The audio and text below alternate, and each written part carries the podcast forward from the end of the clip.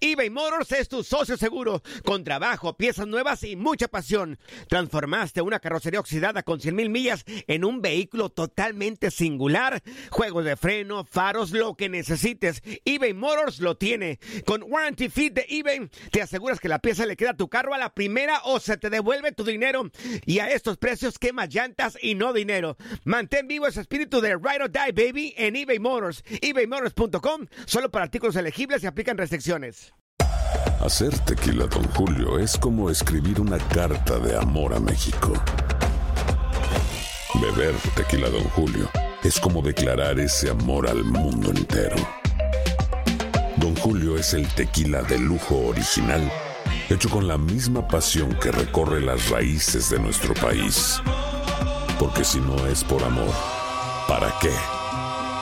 Consume responsablemente. Don Julio Tequila, 40% alcohol por volumen, 2020. Importado por Diageo Americas, New York, New York. Boost Mobile tiene una gran oferta para que aproveches tu reembolso de impuestos al máximo y te mantengas conectado. Al cambiarte a Boost, recibe un 50% de descuento en tu primer mes de datos ilimitados. O, con un plan ilimitado de 40 dólares, llévate un Samsung Galaxy A15 5G por $39.99. Obtén los mejores teléfonos en las redes 5G más grandes del país. Con Boost Mobile, cambiarse es fácil. Solo visita boostmobile.com. Boost Mobile, sin miedo al éxito. Para clientes nuevos y solamente en línea, requiere AroPay. 50% de descuento en el primer mes requiere un plan de 25 dólares al mes. Aplican otras restricciones. Visita boostmobile.com para detalles.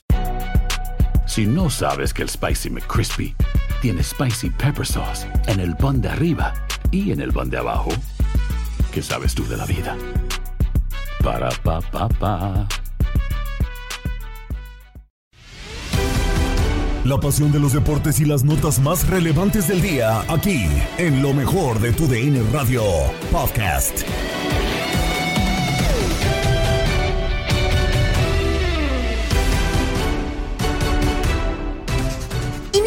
Semana con toda la actividad deportiva y lo escuchas en el podcast Lo mejor de tu DN Radio. Gabriela Ramos les da la bienvenida. Terminó la jornada 10 de la Liga MX. Sobre el estilo de Antonio Mohamed en sus equipos, lo analizaron en línea de 4 a propósito del clásico capitalino que se llevó a América por 1-0 sobre Pumas. Escucha a Juan Carlos Cruz, Diego Peña, Rubén Omar Romano y Lalo Luna. Rubén, sé que es un, un partido importante donde debes de tomar eh, precauciones, donde a lo mejor no puedes salir completamente alocado al frente pero yo siempre me he venido preguntando, ¿no caben en Pumas el utilizar, porque a final de cuentas terminan jugando juntos, dos puntas como puede ser la del Toro Fernández junto con Dineno? Esto tratando de dejar un aviso serio en el estadio del rival, eh, con un Monroy que tiene aportaciones extraordinarias desde su zona lateral, que para mí creo que fue de lo más importante para el cuadro de Pumas en este partido no sé, de repente hay variables que no se utilizan de arranque y que podrían influir inclusive en la misma actitud del rival en un partido. Sí, te entiendo, Lalo, pero a ver, uno tiene que tener un poquito de, memoria y ver cómo fueron sus equipos y cómo salió campeón el turco en su carrera. Y normalmente fue un, un técnico con un equipo donde contragolpeaba muy bien, donde aprovechaba los espacios, pero nunca fue un un técnico donde iba a apretar adelante. Yo creo que mejoró en algunas cositas esos, cosa que no lo había visto. Eh, pero siempre fue de tener e-, equipos donde eh, desdoblaba muy rápido, pero no de, ser un equipo agresivo desde el primer minuto. Recordando a ese Cholos también, digo, hablando de México. así jugaba, ¿no? Así jugaba. Monterrey, y así ganó en la bombonera la vuelta y así fue campeón, ¿no? Así jugaba, yo lo, recuerdo así porque me, enfrenté a él. Yo creo que Monterrey quizá el, el más atípico, ¿no? Pero más por las características de un futbolista, Rubén, por tener a Dorlan Pavón. O sea, lo podías pegar a la banda, pero no perdía su esencia de ser un centro delantero. Sí, pero si ves el de Tijuana, fue era el campeón fue así, así ganó en Toluca a la final, por ejemplo. Y así ganó con ese contra de Riascos que hace el gol en, Toluca un domingo por la noche y es campeón el conjunto de, Tijuana. Y también, eh, tú también eres de, no te gusta casi dos nueves horizontales, ¿no, Rubén?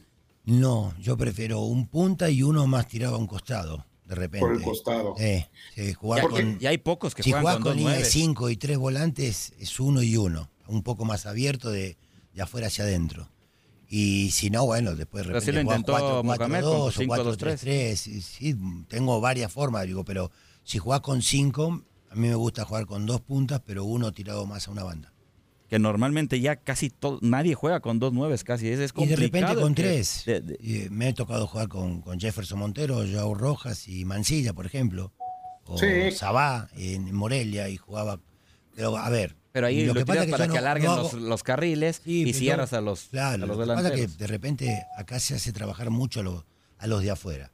Y cuando vos tenés ese tipo de jugadores, lo que uno busca es que, que venga o que vos recorres y después agarrarle la espalda al lateral, porque ya tenés que salir Si un no te central a queda, buscarte. ¿cuánto? Le No, tiene que salir un central a buscar. Salvio, lo haces venir. Claro, en yo el lo, de- Azteca. yo lo dejaría pegado Claro. con un costado y cuando tengo la pelota, entonces Jugar ahí. Pero yo, central recorra la banda. pero yo entiendo Que a aquí fácilmente, Ajá, adelante. aquí fácilmente se podría colocar a un Fernández, obviamente no clavado en área, eso sería más la, la zona total para, para Dineno. Claro. y tratar de llegar por el costado eh, Fernández, o sea, utilizar la variante. No, si clavas Así. a los dos en el área, pues por supuesto te estás metiendo tú solito el pie en el planteamiento del partido. Esto Sí, juega de espalda aparte. Juega mucho de Claro, espalda. esto en cuanto a intención ofensiva, porque Pumas a final de cuentas solamente tiró dos veces en todo el partido. Claro, también eso. Dos veces al marco en todo el partido, por seis del América, que tampoco son muchas. ¿no? Pero, ah, pero a mí me parece más por, por postura y por idea de juego, no por nombres en la cancha. Porque lo que tú comentas, Lalo, de poner al Toro Fernández, yo ahí sí prefiero a, a un Toto Salvio en esa pelota larga por fuera, en tener mano a mano a que el Toro Fernández la tenga, porque se le va a complicar al Toro Fernández esa, desde la conducción, ¿no? Pero no es lo sí. mismo Salvio al Toro, al Toro Fernández. A ver, yo entiendo un- una parte. O sea, estamos tratando de que el planteamiento de Pumas hubiera sido más agresivo de arranque. Yo siento que Mohamed eh, basó mucho o ha basado gran parte de la temporada en el hombre que mejor tiene hoy en día, ¿no? Al chino Huerta. En gran medida. Yo creo que no se había enfrentado a un lateral tan bueno en el mano a mano como Kevin Álvarez hoy en día, el chino Huerta. Y además le hicieron dos contra uno el chino Huerta. en la Jonathan Dos Santos iba Sí. ahí. y Eh, Entonces, no si invariablemente ibas a terminar o terminaste con dos en el medio campo, como lo hizo después del cambio con Caicedo, yo creo que hubiera sido válido que le hubieras metido otro por la banda y a poner dos centros delanteros si querías ganar realmente el partido, creo yo. El tema es que ibas a quedar quizá descobijado atrás, enfrentando mano a mano a Henry y a Julián. Y ahí tenías que meter otro volante para tener dos puntas. Sí, ¿no? pero en primera instancia lo hizo. Lo- Sí, en primera instancia le, lo afecta, hizo. le afecta definitivamente el, el cambio de la lesión, del contención. Claro. Y creo que ahí es donde modifica, pero de entrada jugó de esa manera.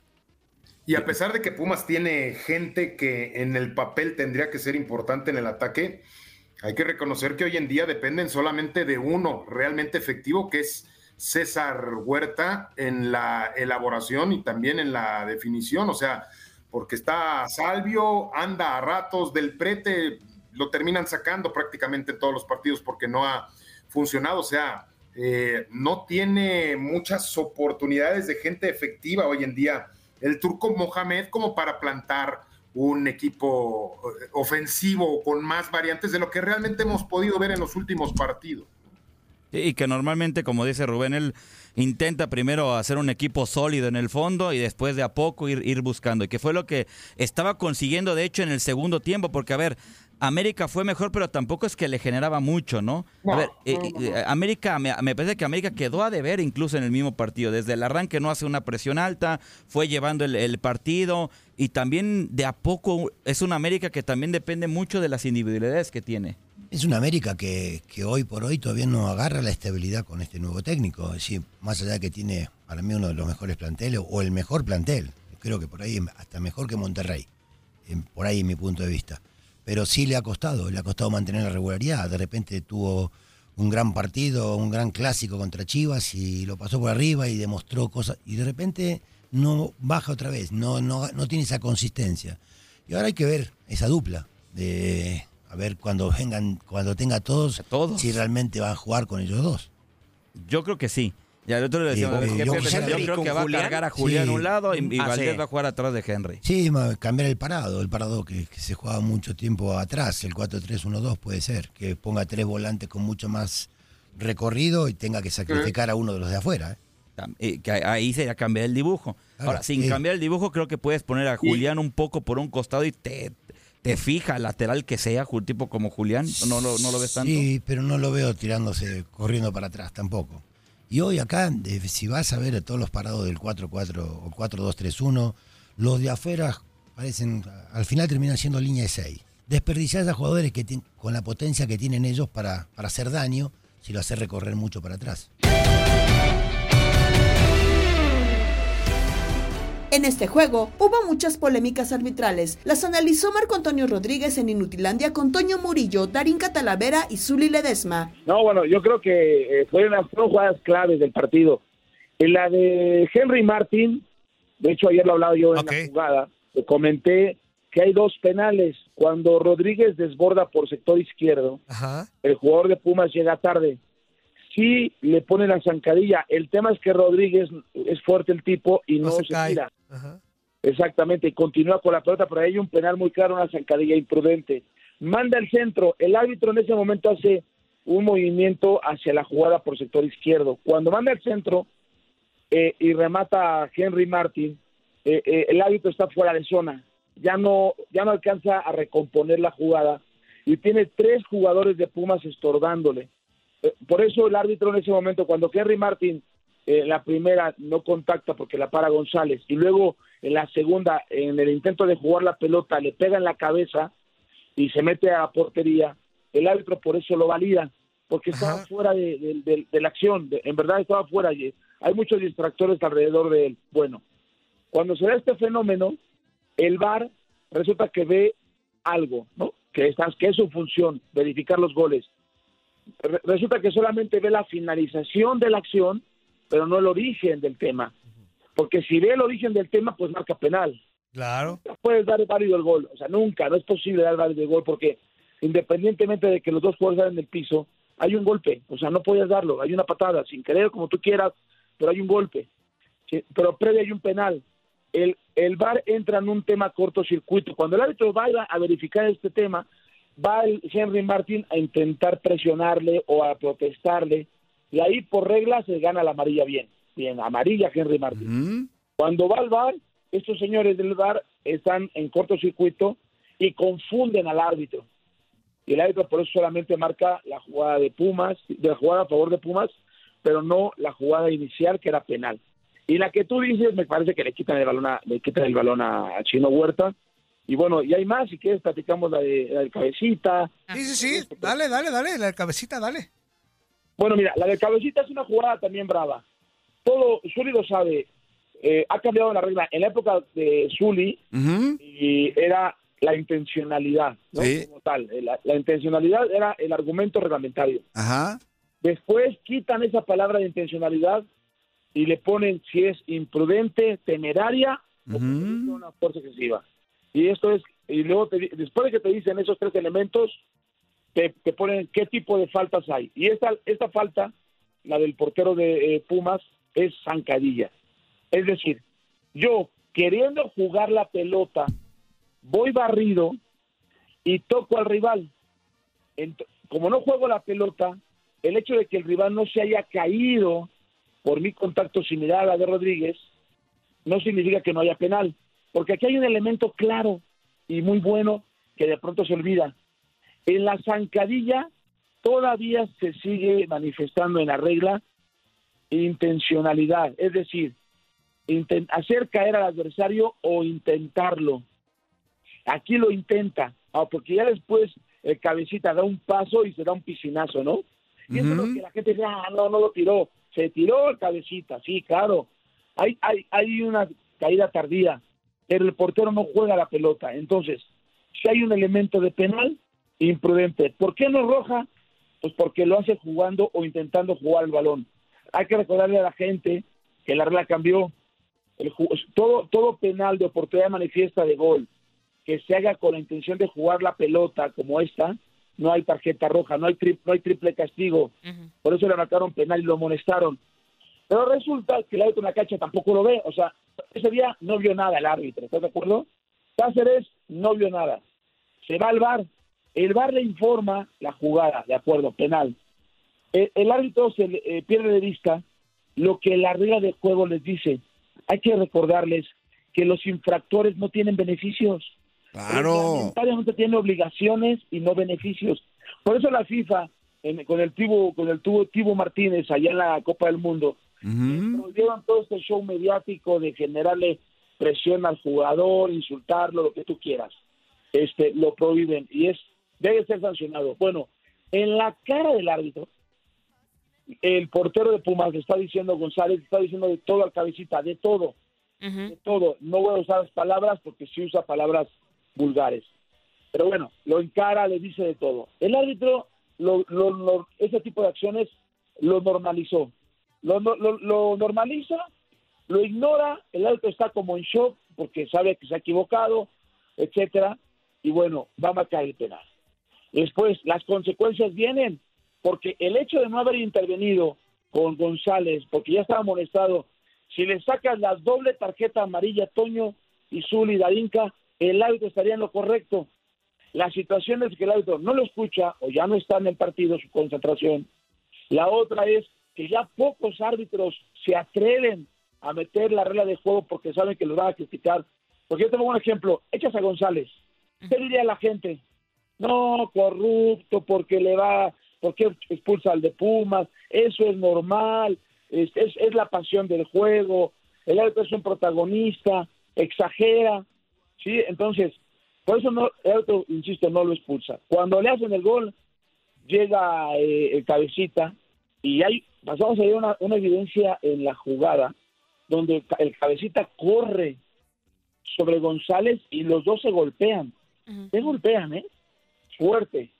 Y aparte, cuando ya está festejando, le hace el, el- el te traigo finto, te traigo finto, te traigo finto, pero para hacer más... así, así medio vulgar. Y le dijo, tú a mí te vas a cocinar espárragos, ¿no? Para el buen entendedor, pocas palabras. Entonces, y el árbitro decide amonestarlo. O sea, la pregunta es, ¿vas a normalizar estas conductas? O sea, ¿vamos a dejar que suceda de todo vía libre y que los dos se queden en la cancha? Los dos se debieron haber ido expulsados. Los radioescuchas platicaron en Misión Fútbol con Toño Camacho si fue penal o no el que le dio triunfo al América sobre Pumas. No, está bien para que podamos escucharte ahí porque pues, eres, eres, eres de lo mejorcito que hay ahí. No, no, no, no, no, no. Aquí estamos todos, aquí estamos todos. Ah, solo cotorreo, no, ahí, ahí también ya sabe que los quiero a todos. Yo, yo nada más estoy cotorreando ahí, a, a todos los estimo mucho. No, hombre, aquí también los estimamos y los queremos mucho. Pero a ver, ¿qué, qué te pareció lo de Pumas Fuerza? Porque, híjole, yo creo que ese partido tuvo que, tuvo que haber quedado 0 a 0, ¿eh?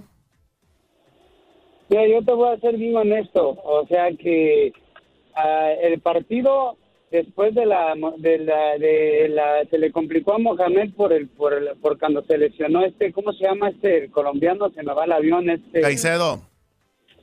Caicedo, después de que se lesiona él, él empieza a aventar. O sea, como estaban jugando bien, el Pumas tenía más posición de la pelota y después de que hace ese cambio y mete a- ahí a, a- a Palermo, estaba estaba tirándose atrás, ¿sí me entiendes? O sea, podía, pudo haber movido las piezas mejor.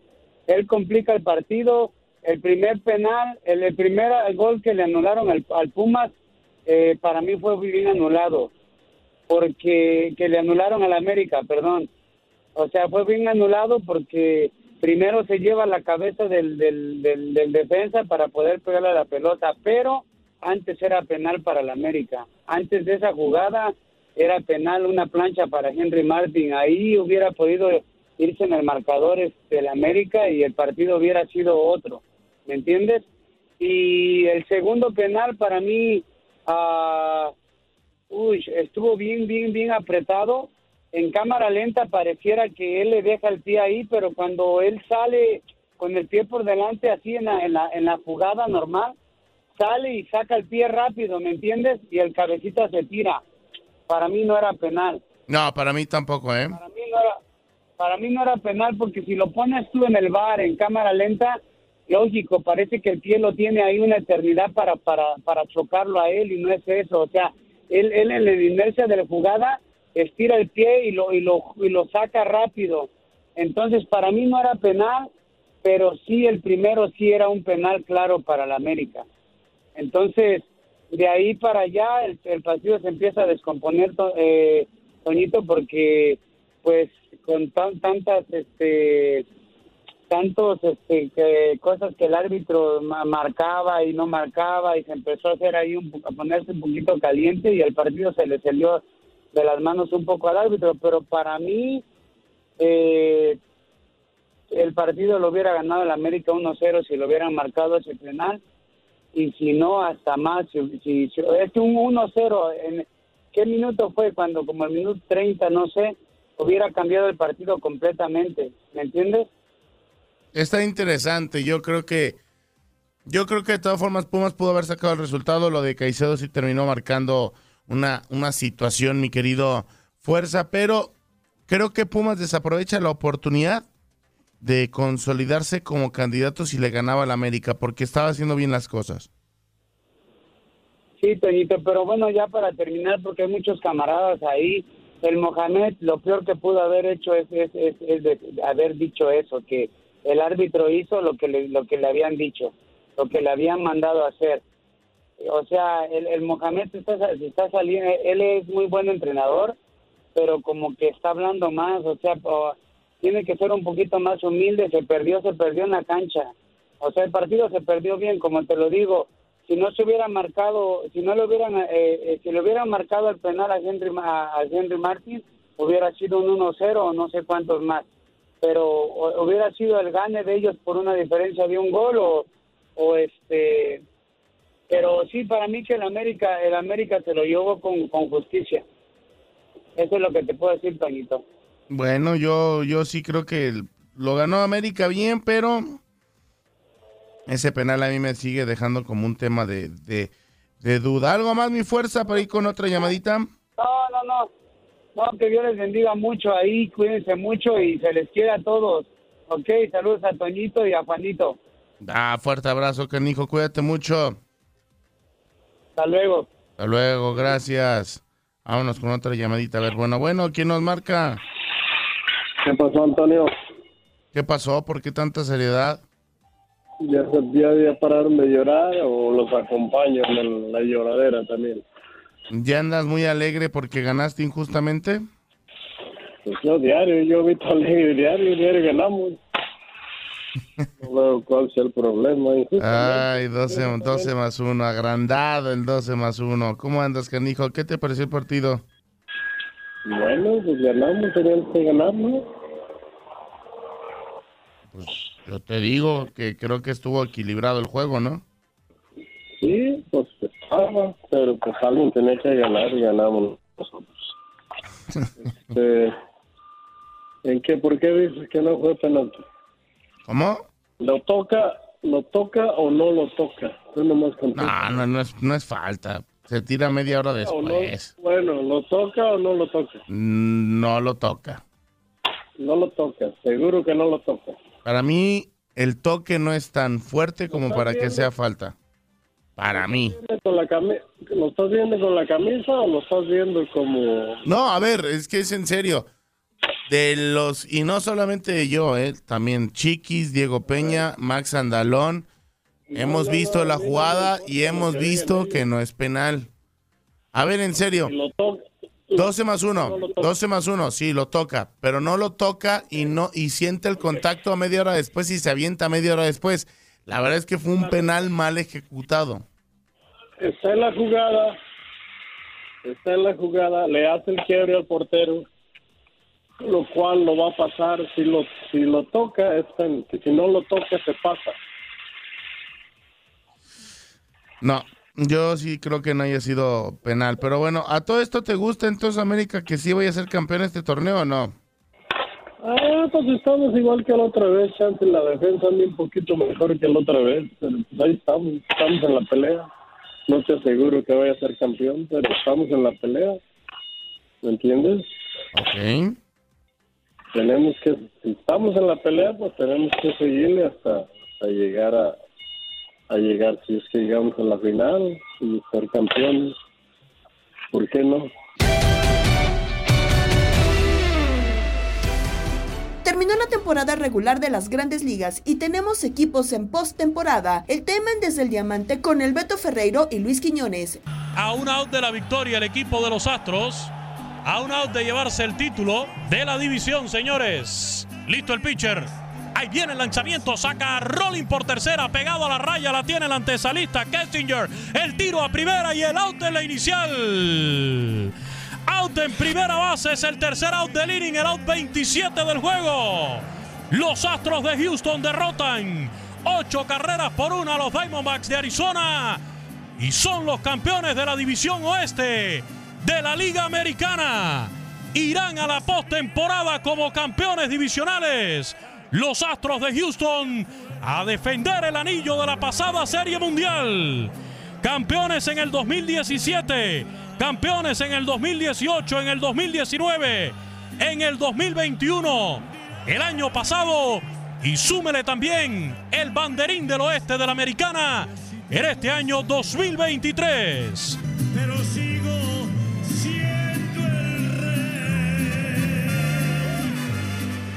Así lo narró, así lo sintió, así lo vivió de la manera más profesional posible mi amigo y colega Luis Quiñones. Los Astros de Houston, la dinastía, una vez más ganaron el oeste de la Liga Americana. El último día de la temporada, porque se lo he dicho varias veces, no es una carrera de 100 metros, ni mucho menos de 200, esto es un maratón. La temporada no dura dos, ni tres, ni cuatro, ni cinco meses. La temporada dura seis y en el último día también se puede llevar uno la cima. Luis Quiñones y este servidor Alberto Alberto Ferreiro le da la bienvenida a todos ustedes. Están comenzando semana con el pie derecho en TUDN Radio, en Desde el Diamante, el programa más explosivo que tiene TUDN Radio. Aquí estamos dando la cara a Beto Ferreiro para los que pensaban que no íbamos a venir hoy, para los que pensaban, se creían que hoy no íbamos a estar aquí.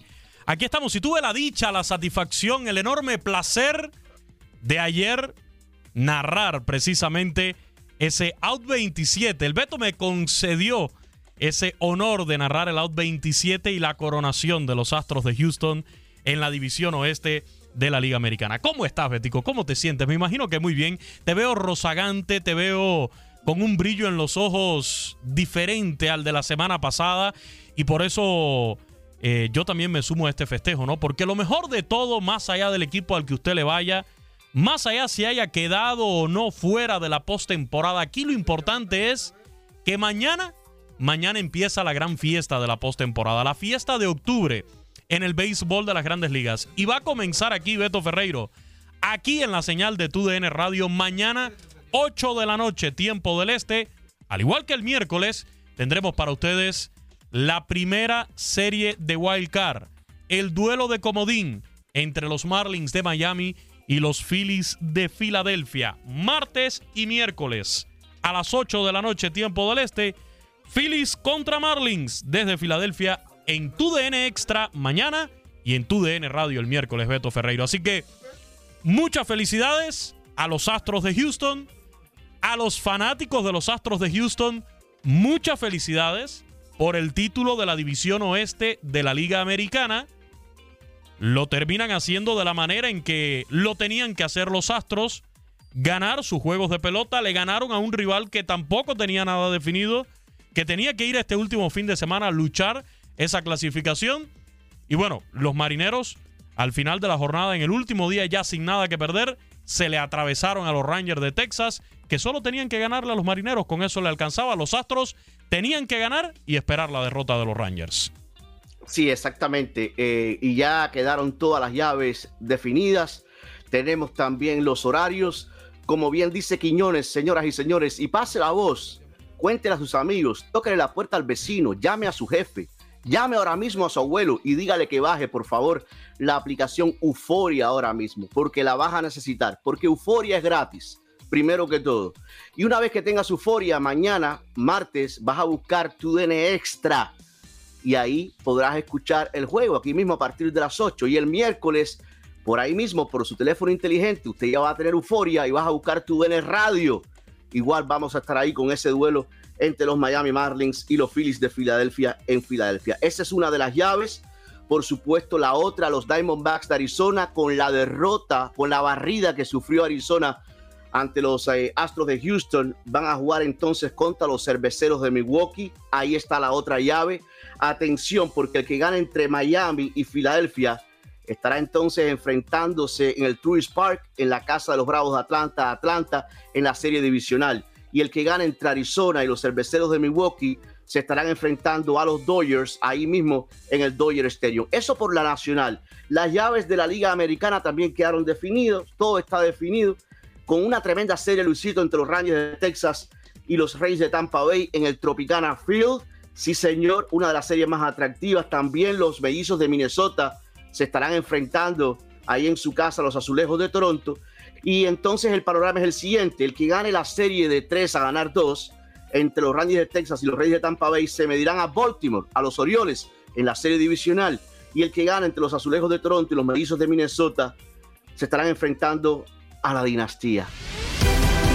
Estás escuchando el podcast de lo mejor de tu DN Radio, con toda la información del mundo de los deportes. No te vayas, ya regresamos. Tu DN Radio, también en podcast. Vivimos tu pasión.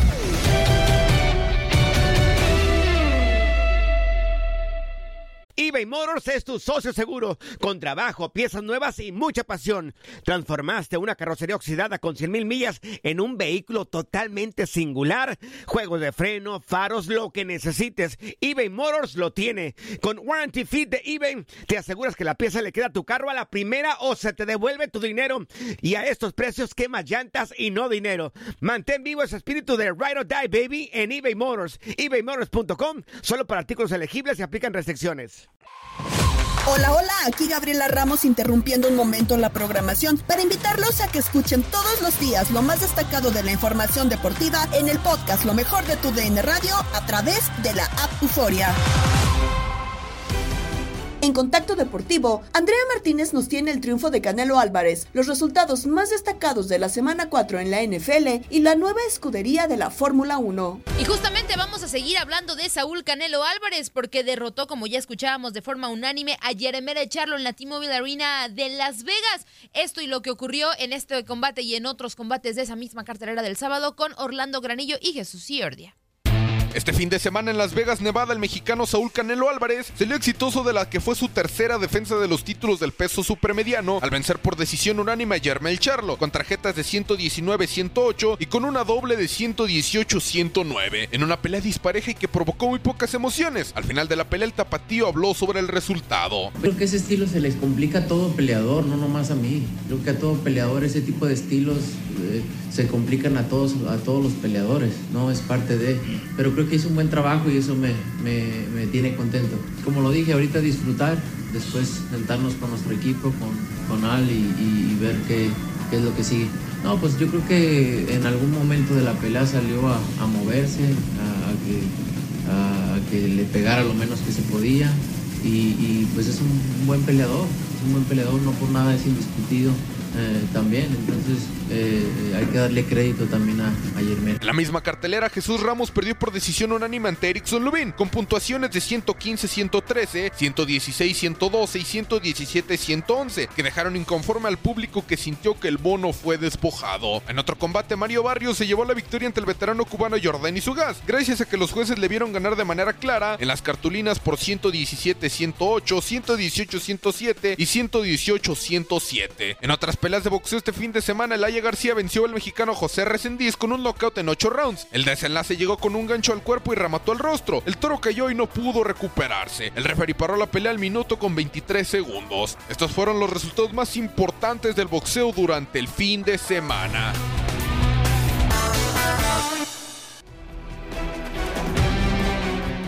Con la semana 4 de la NFL, la cual inició el jueves pasado con el triunfo de Detroit Lions 34 a 20 sobre Green Bay Packers, pero ya este domingo Christian McCaffrey anotó cuatro touchdowns, la mayor cantidad de su carrera, y San Francisco 49ers ganó su decimocuarto partido consecutivo en la temporada regular, venciendo 35 a 16 a Arizona Cardinals. Brock Purdy completó 20 de 21 pases para 283 yardas con una carrera y un pase de touchdown, estableciendo un récord de franquicia de los 49ers en porcentaje de pases completos en un juego. Arizona quedó con marca de 1 a 3. Por otro lado, Josh Allen lanzó cuatro pases de anotación y corrió para uno más para que Buffalo Bills terminara de forma enfática con el paso invicto de Miami Dolphins, sus rivales de división, al vencerlos 48 por 20. Los Dolphins, que tienen tres victorias y una derrota, desaprovecharon la oportunidad de iniciar una temporada con cuatro victorias por primera vez desde 1995 y tomaron una ventaja de dos juegos sobre Buffalo en la división.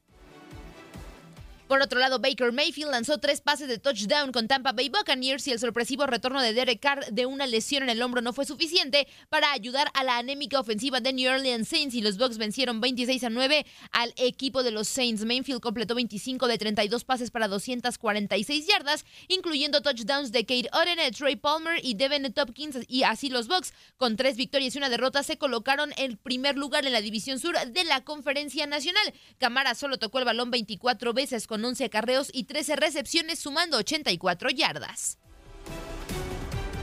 En más información, el quarterback novato CJ Stroud tuvo otro gran juego lanzando para 306 yardas y dos touchdowns para liderar a Houston Texans a una victoria por 30 a 6 sobre Pittsburgh Steelers. Fue la segunda victoria consecutiva para Texans y su primera en casa por, desde que vencieron a Los Angeles Chargers el 26 de diciembre de 2021. Los 24 puntos representan la mayor diferencia de una victoria para los Texans desde que derrotaron 57 a 14 a Tennessee Titans el primero de octubre de 2017.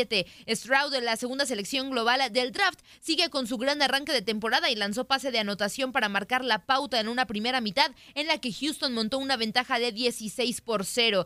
Fue su segundo partido de 300 yardas por aire y ha lanzado seis pases de touchdown sin intercepción en sus primeros cuatro partidos. Por otro lado, Darren Bland regresó una de dos intercepciones para touchdown. Leighton Van Der Esch recuperó un balón suelto para anotar y Dallas Cowboys aplastó 38 a 3 a New England Patriots. Mac Jones fue responsable de tres balones perdidos y lo sacaron en la segunda mitad en la que acabó siendo la peor defensa de los Patriots durante los 24 años de Bill Belichick al frente. Peor que cuando cayeron 31 a 0 ante Buffalo Bills en 2003. Los eh, Cowboys echaron eh, a perder el retorno del corredor de los Pats Ezequiel Elliott a Dallas y firmaron su victoria seguida en casa. Esta es la racha más larga de la franquicia desde 1991-1992, dos décadas antes de que inauguraran el ATT Stadium. Prescott completó 28 de 34 pases para 261 yardas y sin ninguna intercepción por Dallas. Y ya por último en el partido del Sunday Night Football de esta semana 4, el actual campeón de la NFL parecía tener un día de campo en el MetLife Stadium, pero los Jets metieron presión desde el segundo cuarto para acabar con un juego más que cerrado y ganaron 23 a 20 a Kansas City Chiefs. Un balón perdido de Zach Wilson fue el clavo en el ataúd para los Jets, quienes eh, vieron a Isaías Pacheco brillar también con su labor ofensiva, sobre todo en la primera mitad. Hay que destacar que Aaron Rodgers estuvo en el palco privado de los New York Jets después de que fuera sometido a cirugía por su lesión en el tendón de Aquiles. Hay actualización en tema de automovilismo y es que la FIA aprueba la llegada de Andretti como nuevo equipo para formar parte de la parrilla de la Fórmula 1. Ahora lo que queda al norteamericano es negociar aspectos económicos y comerciales con la propia Fórmula 1 para que los dejen entrar. Históricamente Andretti se mete no solo para echar a montón, sino para competir entre los líderes y eso le va a pesar a muchos equipos. En el vestidor, Memo Schutz platicó con Jorge Rubio y Horacio Joffre más de la NFL con derrota para Miami Marlins, el momento de Buffalo Bills y el invicto de San Francisco 49ers. La verdad, es un gran equipo. Hay, veces que necesitas un manotazo en la mesa, eh, necesitas que te, que te, pues que te den un baño de realidad para que no te pierdas no te mantengas en tus laureles y especialmente lo que pasó con Miami. Eh, sé que hay muchas bajas, eso es lo que la gente no platica, sobre todo el lado defensivo. Eh, trajeron a Big Fangio, el coordinador defensivo, que es un genio, pero pues han perdido a Jalen Ramsey, estará llegando para el final de la campaña, con el Williams, han tenido eh, muchos jugadores, incluyendo uno de sus máximos cazacabezas que tampoco pudo estar en este en este encuentro, Jalen Phillips, así que eh, eh, eso no me preocupa, no me preocupa eh, el tema de la defensiva, sé que va a mejorar, ha estado entre las peores de la NFL, así que ese es el lado donde realmente le van a tener que meter mucho punch para, para lo que resta del año. Y, la ofensiva, todo se cayó cuando estaban 21 a 14 y de repente vinieron un par de castigos y que y, también capturaron a Tua. Eh, creo que después de meter 70 puntos, el primer equipo que hace eso desde la década de los 60, estuvieron a, a, dos del récord de, de, la NFL. Vaya, para ponerlo en perspectiva, Miami en el partido frente a los Broncos de Denver, esos 70 puntos que lograron anotar, fueron más que 18 equipos de la liga en las primeras tres semanas de actividad. Así que eso te habla del arrollador, eh, del arrollador que haya sido Miami. Eh, ahora frente a Búfalo, creo que Búfalo entró con hambre, Búfalo entró para callar bocas, porque todos hablaban de Kansas City, hablaban de Miami, hablaban de otros equipos de la conferencia americana, pero no tomaban en cuenta a los, a, a los Bills de Buffalo y es como un boxeador, cuando uno entra con hambre y otro no, se ve la diferencia y eso es precisamente lo que pasó con el equipo de los Bills. Miami va a mejorar, no tengo tema de ello. Miami va a regresar con sus estrellas, va a ser más fuerte que nunca y créanme, para el siguiente partido frente a los Bills que va a ser en el cierre de la campaña, van, le van a ganar y además van a demostrar que son contendientes.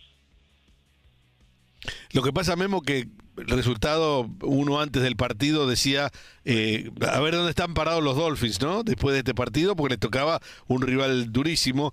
Sabemos la capacidad que tiene Joe Allen, pero era un partido, de, me parece a mí, dentro de lo que es el presupuesto, era un partido como para perderlo. Sí, por supuesto. Eh, era, era, era, un duelo eh, que además hay que recordar que contra Buffalo, Miami eh, ha perdido ahora ya 10 de los últimos 11.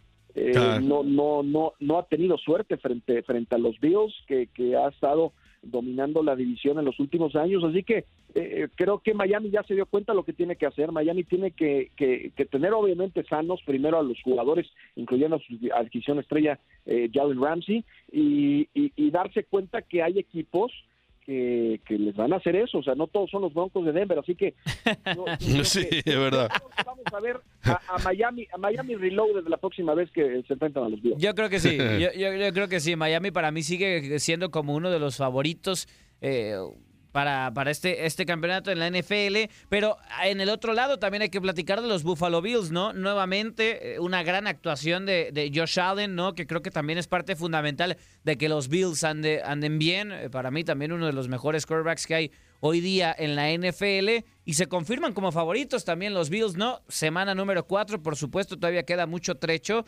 Pero los Bills eh, es una potencia completísima, Memo Buffalo es un equipo es un, un equipo serio sí. que no ha llegado al, al, Super Bowl pero es un equipo serio pero también hay que ponerlo en perspectiva es como cuando vimos a Miami metiéndole 70 a Denver los Broncos tienen una de las peores defensivas de la liga digo ahora ganaron con un regreso épico este fin de semana pero pero pero el equipo de, de Denver tenía claras carencias en una, en una escuadra que era muy sólida en años anteriores. Igual, no hay que sobrereaccionar sobre los resultados y creo que Buffalo aprovechó todas las bajas que tenía Miami. Eh, por ejemplo, en el caso de Armstead, que es el, el, el, mejor liniero ofensivo que tiene Miami, se lastima en el partido, abandona, eso obviamente uh -huh. pues eh, provoca que, que no que, que, que Tua pues sea presionado mucho más que en partidos anteriores. Así que hay que tomarlo con perspectiva. Eh, no además, digo, 48-20 Miami aún así tuvo cosas importantes, pero las lesiones y lo que vimos del lado defensivo, donde Miami sigue buscando una identidad y tratando de maquillar las bajas que ha tenido, yo yo creo que conforme la, temporada se haga vieja, vamos a realmente a ver la, el potencial de Miami, sobre todo el lado defensivo, y ahí todas las cosas van a cambiar. Memo, los que no dejaron duda fueron los, los muchachos de San Francisco, los 49ers, 4-0 están, ganaron de nuevo, gran actuación del equipo en general y bueno, dieron cuenta de unos Cardenales que fue una floja, una floja tarea la que hicieron, pero a San Francisco aparte eh, superó la barrera de los 30 esta vez, metió 35 sí, puntos. No, bueno. Eh, sí, no, estamos hablando del mejor equipo de la NFL, por mucho. Eh, claro. Un equipo en donde Brock Purdy eh, desde que es titular no ha perdido un solo partido, no ha perdido un solo partido, el único que perdió fue cuando le destrozaron eh, el, codo en los playoffs, pero todos los demás donde juegan ganan. McCaffrey tiene 13 partidos consecutivos anotando, está en modo videojuego, tuvo cuatro touchdowns, es el mejor corredor de la NFL, tienen un, una gran línea ofensiva, tienen dos receptores extraordinarios como Divo Samuel y, del otro lado Brandon Ayuk, tienen a George Kittle, que es una de las mejores alas cerradas, tiene una gran defensiva eh, encabezada por Nick Bosa, no le duele nada a San Francisco, tienen un gran coach como es Shanahan, eh, es el equipo a vencer. Digo, es muy temprano la temporada, estamos completando apenas eh, un, un, cuarto, pero creo que San Francisco es el equipo a vencer, es, eh, no, está realmente impresionante. San Francisco en, ambos lados del balón es dominante y yo no veo quién le pueda ganar en la conferencia nacional, vaya, ni mucho menos en la americana. Es momento momento de despedirnos, pero antes, en Locura con Pedro Antonio Flores, Octavio Rivero y Darín Catalavera, tenemos dos datos más raros que nos dejó la jornada 10, el cumpleaños de Roberto Firmino y Alison Becker, y recordamos que un día como hoy, Sandy Kufan, Sandy Kufan impuso récord de bateadores ponchados en Serie Mundial y el triunfo de México en el Mundial Sub-17. Pintamos toda la casa y sin dejar caer una sola gota de pintura que no sea. ¿Qué es eso? El dato random.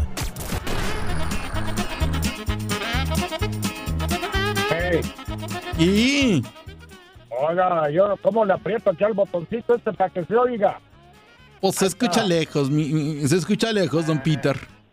No, Pero pues, lo mire, llevamos en el corazón. Digo, déjenles digo que en los ocho partidos que disputaron este fin de semana, ahí en la liga, en esta liga pues de la mexicana, ¿cuántos Ajá. goles cree que se mar- ¿Cuántos goles cree que se marcaron, oiga? ¿Cuántos, oiga? ¿Cuántos, oiga? Pues 26, eh, los estuve contando yo. Son ritiartos. Le aga- agarraría otro, le ponía otro palito ahí. Y no se alcanzó, iba oiga. contando, ¿eh? Mm. Ey, un, pro- un promedio de 3.25 goles por partido. Fíjese cómo ando con las matemáticas yo. Estás un genio, don Peter. Mire pues que se señalaron 183 faltas por un promedio de 22 por partido, siendo el duelo entre Tijuana y el Juárez el partido que más faltas registró con 30, hoy no más. Juárez, el equipo más violento de la jornada con 17 faltas en contra. Se dieron de ¿eh? Se agarraron re fuerte en ese juego, pero mire, le cuento que se mostraron 54 tarjetas amarillas y dos tarjetas rojas, mire nomás. Siendo el juego que más amonestados vio el clásico capitalino entre el América y los Pumas con nueve. Mientras que el Atlas y el Puebla solo vieron cuatro tarjetas amarillas, don Peter, se portaron re bien sus zorros. Para que vean, ¿ah? Ahí nomás. Yo les digo ahorita. Yo lo estuve contando, ¿eh? Todos los que fueron a los estadios. ¿Todos los contaste? 177 mil, 177 mil 758 personas asistieron a todos los partidos, pues. Son un estaban don en- Peter. pues. Eh, no, no, no crea que se metieron todos en un estadio. No, no, no, No. estaban repartidos. Y el que más tuvo fue el América Pumas, pues, ahí en el Azteca, porque ese sí tuvo 62 mil 707 aficionados y uno que otro cubetero. Mire, son un chorro. Hoy celebramos al niño del pastel. ¡Feliz cumpleaños te deseamos porque en locura estamos!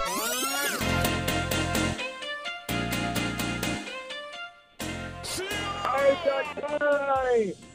¡Feliz cumpleaños, señores! Porque en 1991 nace en Macael, Brasil, Roberto Firmino, actual jugador del Al Ali de la Liga de Arabia Saudita. Debutó en el Figuerense para luego migrar a Alemania con el Hoffenheim, en donde pasó a Liverpool. Hoy cumple 32 años de edad. Y en 1992 nace en Novo Hamburgo, Brasil, el arquero Alison Becker, actual guardameta de Liverpool, con quienes ha ganado una liga, una FA Cup y la Champions. En 1993 nace en Tampa, Florida, el pitcher Lance McCullers Jr., campeón de la Serie Mundial en 2017 y 2023 con los Astros de Houston. Y en 1951, año en el que se coronó el Atlas, nace en Woolworth, Inglaterra, el compositor y cantante Gordon Thomas. Dicen, ¿y ese quién es? Pues es ni más ni menos que Sting. Así se le conoce, salió a fama con la banda de Police. Y bueno, hasta que comenzó su carrera de solista en el 86. Desde entonces es uno de los más vendedores del mundo. Y hoy nomás, qué rolitas. Nos quedamos con Sting para ir a la pausa, señores.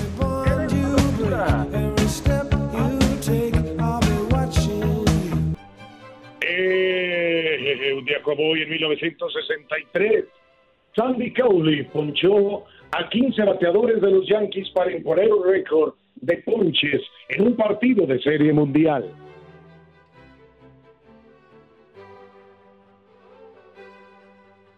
En el 2005, México derrota a Brasil 3 a 0 con goles de Carlos Velo, Mar Esparza y Ever Guzmán para ganar por primera vez la Copa Mundial de Fútbol Sub-17 en Perú. El equipo dirigido por Chucho Ramírez.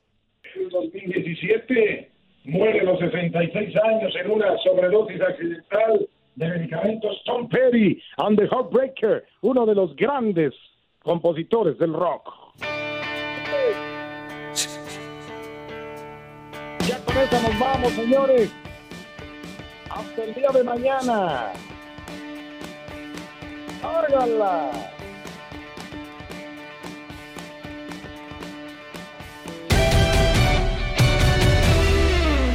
Escucha el podcast Lo mejor de tu DN Radio en la app Euforia. Se despide Gabriela Ramos.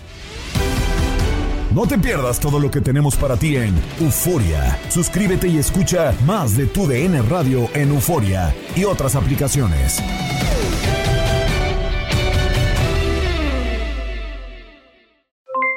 Aloha mamá, ¿dónde andas? Seguro de compras. Tengo mucho que contarte. Hawái es increíble. He estado de un lado a otro con mi unidad. Todos son súper talentosos. Ya reparamos otro helicóptero Blackhawk y oficialmente formamos nuestro equipo de fútbol. Para la próxima te cuento cómo voy con el surf y me cuentas qué te pareció el podcast que te compartí, ¿ok? Te quiero mucho. Be All You Can Be, visitando goarmy.com diagonal español.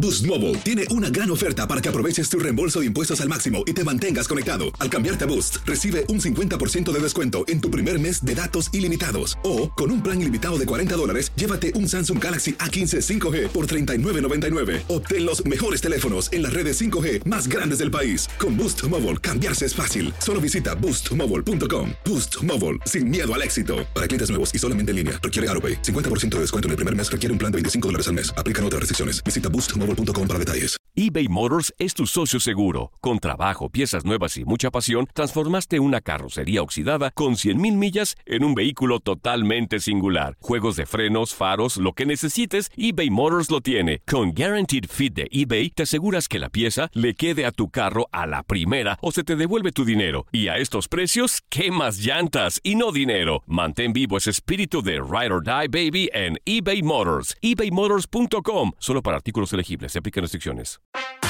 En tu DN Radio estuviste a nuestro lado en la corona del Alajuelense, en la Copa Centroamericana de la CONCACAF. Va a recibir el trofeo. Y el Alajuelense, campeón de la Copa Centroamericana de la CONCACAF. Los mejores encuentros en 2024 están en tu DN Radio, donde vivimos tu pasión.